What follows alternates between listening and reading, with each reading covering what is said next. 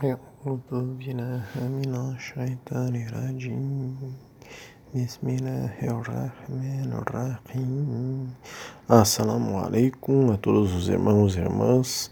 O trecho que nós estudaremos hoje foi extraído do livro Oceanos de Misericórdia, livro 2. Shegnazin diz: Nosso Grancher está se referindo a Grancher Abdullah Faiz Dagestani, que nós temos estudo sobre ele, disse: Ó oh, meu filho, se perguntar qual a característica qual a característica é mais adorável aos olhos do Senhor, é a humildade. Se um homem é humilde, é uma pessoa amada. Nós temos estudos sobre a humildade. Quem quiser pode nos solicitar eles e todos os estudos que nós mencionarmos. Muitos dizem, estou seguindo o caminho do sufismo. Temos estudos sobre o sufismo. Se pedir sua parte celestial, ele deve acreditar sinceramente que esse ego está abaixo do nível de Shaitan. Temos estudo sobre Shaitan. Do faraó, se referindo à história do faraó Moisés, salam, do rei Nimrod, se referindo à história de Ibrahim, Abraão, salam, e esse rei, e de Abu Jalah, é, se referindo à história do profeta Muhammad, com esse personagem que o perseguiu. Se me fosse dada autoridade como a do faraó, talvez o meu ego fizesse pior deve pensar. Né? Uma pessoa está no caminho do sufismo, que é humilde, deve pensar isso. Nós temos vários estudos sobre o ego. Podemos ser gratos por não termos tais poderes. Devemos ter cuidado sempre com o, nó, com o nafs, com o ego. Né? Você nunca pode confiar nele e nunca será capaz de controlá-lo. Talvez agora ele esteja em uma gaiola, mas ele diz lamentavelmente: Abra um pouco, estou muito fraco. Se não confia em mim, coloque uma corda no meu pescoço. Mas se deixar ele sair, aí você verá nessa hora que o Nafs é terrível. Abu Ayazid, ele está se referindo a Abu Ayazid Bistami, nós temos estudos sobre ele, é, disse: Durante 37 anos lutei contra o meu Nafs, mas depois olhei e vi em mim o cinto dele. Por mais de 12 anos ele lutou e então fez os quatro takbirs da oração fúnebre sobre seu nafs. Então, irmãos e irmãs, já temos pelo menos dez estudos anteriores sobre o ego. Mas o sufismo, como caminho espiritual que melhor estuda o ego e que melhor oferece saída para mitigar a influência dele em nossas vidas, deve apontar que nunca é demais estudarmos o nafs, o ego, e nos conhecermos mais e mais. Inclusive temos estudos sobre o autoconhecimento. Então, o tema de nosso estudo de hoje é Como é meu ego? Qual é a natureza do meu ego? Tomemos um estudioso, o qual ainda não estudamos quanto à opinião dele sobre o ego, mas já ouvimos aqui, né? Já vimos artigos dele sobre outros assuntos, mas ainda não sobre esse assunto. Tomemos então o Halim, o estudioso Fethullah Gulen, que é um teólogo turco especialista na Akida Maturidi, quer dizer, na escola de criança Maturidi, que é uma das duas escolas de crianças válidas do sunismo clássico. Nós temos estudo sobre isso. Ele segue também a Madhab Hanafi, que é uma das quatro escolas válidas é, da jurisprudência islâmica, que é a mesma que nós seguimos. Né? Então, isso faz ele um Ahlu Sunnah um muçulmano sunita clássico, que nós temos também estudos sobre o que é isso. Né? Fethullah Gulen é considerado como um dos mais influentes eruditos islâmicos do nosso tempo. Então perguntaram para ele qual é a natureza exata do eu, ou ego. Então traremos, uma, traremos aqui uma síntese do artigo que ele responde essa pergunta. Ele começa o artigo dizendo: O ego, ou anna, em árabe, ou eu, é basicamente o que chamamos de natureza humana com qualidades que são propensas ao bem e ao mal. Allah, Todo-Poderoso, colocou sentimentos e emoções bons e maus em nossa natureza. A esse respeito, podemos ser tanto angelicais quanto diabólicos. Assim como podemos ganhar uma espiritualidade que pode superar o nível dos anjos, também podemos cair em tais buracos que até Shaitan buscaria piedade em Allah para nós. Daí, né, é, continuando, este autor cita uma passagem do Corão que diz: Certamente criamos homem da melhor estatura, como o modelo perfeito da criação. Sura 95, Ayah 4, Sura Tim, né? que é figo. Né? Este pensamento que ele expôs aqui é exatamente o mesmo que Shenaz disse no texto de, de hoje.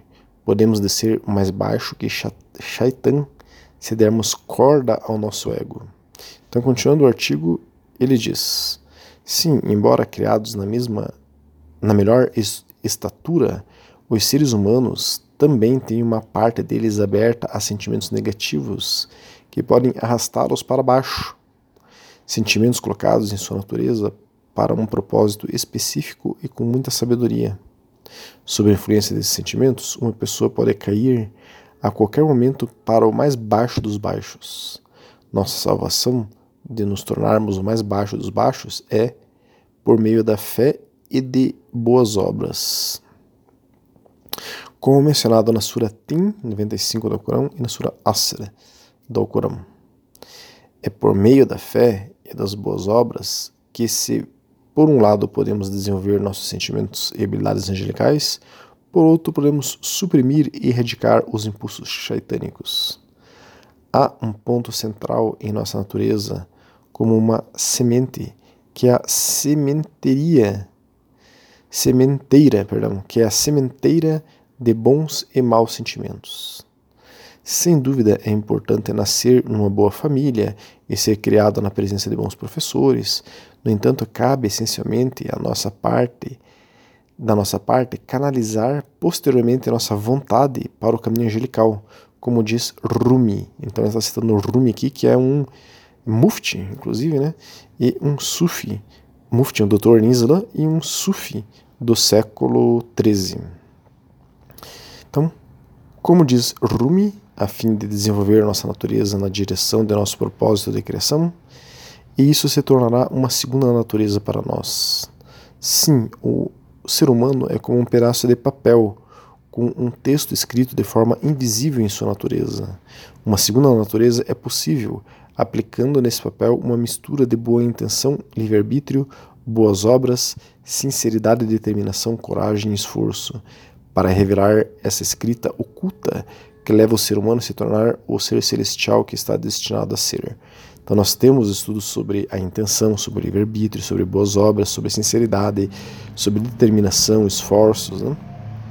Continuando, uma pessoa que aparece com uma natureza tão verdadeira terá ao mesmo tempo suprimido todos os seus maus sentimentos. Provavelmente com o tempo, o que restará do seu eu carnal, ego, e de Shaitan será mera influência do sistema nervoso para que ele possa cumprir seu dever até o fim da vida da pessoa. Uma pessoa que chega a tal ponto não terá hesitações ou dúvidas sobre questões relacionadas aos pilares da crença e adoração. Nós temos é, estudos sobre os pilares. Né? Mesmo que 50 mil jeans o confrontassem, nós temos estudos sobre jeans, com a permissão de Allah, eles não seriam capazes de abalar essa verdade tão profunda e esclarecida em sua consciência. Dado que a luta é, por definição, uma parte natural de nossas vidas, considerando que esse mundo é uma morada de testes, temos estudo sobre isso também, a alma carnal, o sistema nervoso, pode produzir chamas de irritabilidade, sensibilidade, violência e raiva em sua alma. O ser humano é da natureza de um espelho, refletindo o mistério do divino. Sim, se a natureza humana é tanto escura quanto clara, como é possível que uma pessoa conheça Allah plenamente, mantenha uma luz no mundo relacionada aos nomes e atributos de Allah? Temos estudo sobre isso e alcance um nível de conhecimento perfeito sobre Allah, o Todo-Poderoso? Temos estudo sobre a natureza de Allah, é, sobre conhecer Allah mais precisamente. Então, continuando, as pessoas conceituam uma estrutura de existência para si mesmas, dizendo coisas como eu, minha vontade, minha força, meu poder e minha vida.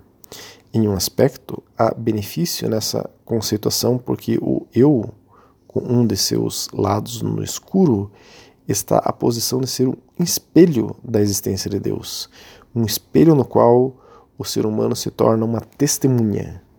Em termos sufis, isso é referido como Asrar il-Hudi, os segredos do eu e como alcançá-los, com os quais determinamos para nós mesmos um domínio de autoridade, uma jurisdição. Isso requer ainda uma revisão completa de nossa natureza. Por meio de tal revisão, o humano pode observar no espelho de suas próprias capacidades de conhecer, ver, ouvir e desejar, dentro de sua força de vontade parcial, os reflexos dos atributos divinos da visão, da audição, da grande força de vontade, da fala, etc. Pois todos esses atributos existem no humano, mesmo que não sejam mais tangíveis do que as respectivas sombras. Reivindicando e protegendo estes, traçamos limites de nossas concepções. Então percebemos que o que chamamos de vida pertence inteiramente a outro e que todas as coisas que pensávamos que no, nos pertenciam foram temporariamente confiadas a nós. Com tal natureza, o, e, o eu, o ego, é um prisma que reflete os atributos de Deus, pois Allah, o exaltado, é compreendido por meio de seus atributos. Nós o descrevemos como aquele conhecido por seus nomes e compreendidos com seus atributos, embora sua essência seja desconhecida. Por isso que no sufismo o ego é chamado de nafs. Agora estou falando aqui com as minhas palavras, né? Por isso que no sufismo o ego é chamado de nafs e tem sete camadas. Quer dizer, o ego vai desde o ego mesmo, propriamente dito, as camadas muito próximas, as camadas mais baixas, até as camadas muito próximas a Allah subhanahu wa ta'ala, Deus glorioso exaltado. É, nós temos estudo sobre as camadas do nafs. Né? Continuando o artigo, se Allah é descrito dessa maneira, então é necessário que avaliemos tudo dentro dessa estrutura. René Descartes conecta o finito ao infinito nas seguintes palavras: Embora eu não compreenda o infinito, e embora possa vir em Deus uma infinidade de coisas que eu não posso compreender, nem mesmo circundar pelo pensamento de forma alguma, pois é da natureza do infinito que não seja compreendido pelo finito, e é suficiente que eu entenda bem isso e julgue, o, julgue que tudo o que percebo claramente e no qual sei há alguma perfeição, e talvez também uma infinidade de propriedades das quais ignoro, tão formalmente ou iminentemente em Deus, em, para que a ideia que tenho dele se torne a mais verdadeira, clara e distinta de todas as ideias de minha mente. Então, agora, nas palavras desse estudioso, toda a criação está viva somente com o poder de Allah da criação. Ele permanece vivo, Allah, né? Allah permanece vivo com sua autoexistência e quando ele destrói algo, aquilo perece. Sim, quando Allah põe um fim, tudo e todos chegam ao seu fim, pois ele é o único que é eterno. O versículo do Alcorão que diz: Tudo o que há na terra é perecível, mas permanece para sempre o rosto de seu Senhor, aquela, aquele de majestade e munificência. Surah Ar-Rahman 95, Ayah 26 e 27. Essa passagem do Corão expressa essa verdade. Sim, com a aniquilação e desaparecimento desses, atributos em nós, podemos nos conectar com os atributos perfeitos pertencentes a Allah. Nossos próprios atributos, sendo falhos e deficientes, nos mostram que os atributos do verdadeiro dono, que é Allah, são perfeitos e completos. Nossa existência humana, para dizer o mínimo, depende de necessidades como comida, ar e etc. No entanto, não estamos no controle de nenhum por cento de todo o processo de, por exemplo, comer. Desde o crescimento do trigo no solo, a sua dependência da luz do sol e do calor, e todas as etapas digestivas do nosso corpo, Deus, Allah Todo-Poderoso, é aquele que faz as glândulas salivares funcionarem. Allah Todo-Poderoso é aquele que envia o alimento para o nosso estômago, e é Ele quem estabelece e ajusta o mecanismo. Quando de vez em quando algo entra em nossa traqueia, todos sabemos bem como o assunto se torna complicado. Consequentemente, se uma pessoa pudesse pensar em todas essas coisas, Ao invés de dizer eu comi, ela saberia que é mais apropriado dizer eu fui alimentado. Como pode ser visto, quando apenas um dos atos voluntários de uma pessoa é praticado, torna-se evidente que ela possui uma série de faltas e deficiências. Esta é a natureza humana e nós existimos dentro dessa estrutura. Sendo assim, a natureza do homem mostra que existe Allah, o exaltado, que é perfeito, sem culpa e livre de fraqueza, de que faz essas coisas no homem com sabedoria. Desse modo, por meio de cada deficiência, a pessoa conhecerá aquele que é sem deficiências, Allah, né? Consequentemente, a natureza do homem está na forma de um espelho que reflete sobre ele o brilho dos atributos de Allah exaltado. O homem sempre pode ver os atributos radiantes de Allah olhando para esse espelho. A realidade é que ser capaz de ver os atributos de Allah Todo-Poderoso é a estação da maravilha. Estação da maravilha quer dizer o nível espiritual relacionado a estar maravilhado com a possibilidade de ver os atributos de Allah Todo-Poderoso. Né? Não sei se, é, se isso é destinado a todos. Podemos aumentar nosso conhecimento de nosso Senhor pensando em nossa impotência em cada ação e comportamento, contemplando os aspectos que pertencem a Allah, a Deus, tomando consciência de nossa impotência e compreendendo que somos nutridos pelas bênçãos do nosso Senhor e aprofundando mais no nosso conhecimento dele e na orientação de quatro princípios, ou seja, consciência de nossa impotência, o desamparo, oferecendo nosso agradecimento e nossa contemplação. Especialmente elevar-se a um nível tão elevado, o mais alto dos altos, e alcançar a posição do homem perfeito, deve ser o objetivo de cada pessoa. Nós temos estudos sobre a perfeição possível ao ser humano. Seguir o caminho dos profetas, em certo sentido, representar essa realidade, é a melhor direção que uma pessoa pode tomar. Nós temos sobre o caminho profético. Para concluir, em um ramo do eu, do ego, estão os profetas e seus leais seguidores. Eles fizeram o que fizeram por causa e prazer de seu Senhor apenas. Em outro ramo do ego, ou do eu, estão Rhodes e Faraós, que se gabam de sua riqueza, se promoviam e faziam coisas para seu próprio interesse. Então, abrindo parênteses aqui, é exatamente os exemplos que Shekinazzi cita no trecho de hoje. E esse estudioso continua.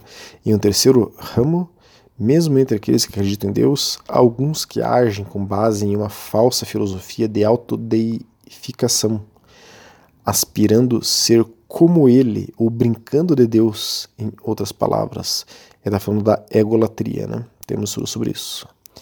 E algumas dessas pessoas chegam ao extremo dizendo: o propósito final do ser humano é ser exatamente como o Criador. E obscurecem os pensamentos puros das pessoas com seu próprio delírio. Quando se trata de falar de Allah o Poderoso, expressamos a unidade divina nas palavras de Erzurumlu Ibrahim Haki, que era um sufi do século XVIII que ele está citando aqui. Allah não come nem bebe, e não é limitado ao tempo. Allah está livre de todas essas coisas, livre de alteração, deterioração, cores ou formas. Ele é o todo transcendente. Esses são seus atributos. Ele está citando aqui coisas relacionadas a Tawhid, sobre a unicidade de Allah, subhanahu wa ta'ala. E assim encerra essas palavras desse o lema nesse artigo, né? Então, Irmãos e irmãs, sintetizando o estudo de hoje em poucas palavras, nossas camadas mais superficiais são compostas pela, pelas manifestações do ego e podem nos levar aos mais baixos níveis espirituais, nos fazendo piores que os piores seres existentes. Mas nossas camadas superiores podem ser um lindo reflexo dos nomes e atributos de Allah subhanahu wa ta'ala e podemos viver nessas camadas, fazendo com que a influência do ego seja cada vez menor em nós. E dessa forma, possamos ser como um foguete que saiu da atmosfera do ego e está subindo rumo à proximidade com Allah subhanahu wa. Tudo isso está dentro de nós. Temos que, temos que escolher o que queremos e temos que reunir uma porção de coisas que permitirão sairmos da prisão do ego rumo à proximidade com Allah subhanahu wa ta'ala. O sufismo nos mostra quais são estas coisas que temos que reunir para esse fim. Inshallah. Que Allah subhanahu wa ta'ala nos permita sairmos da influência do nosso ego e chegarmos a ele. Assalamu alaikum wa rahmatullahi wa barakatuh.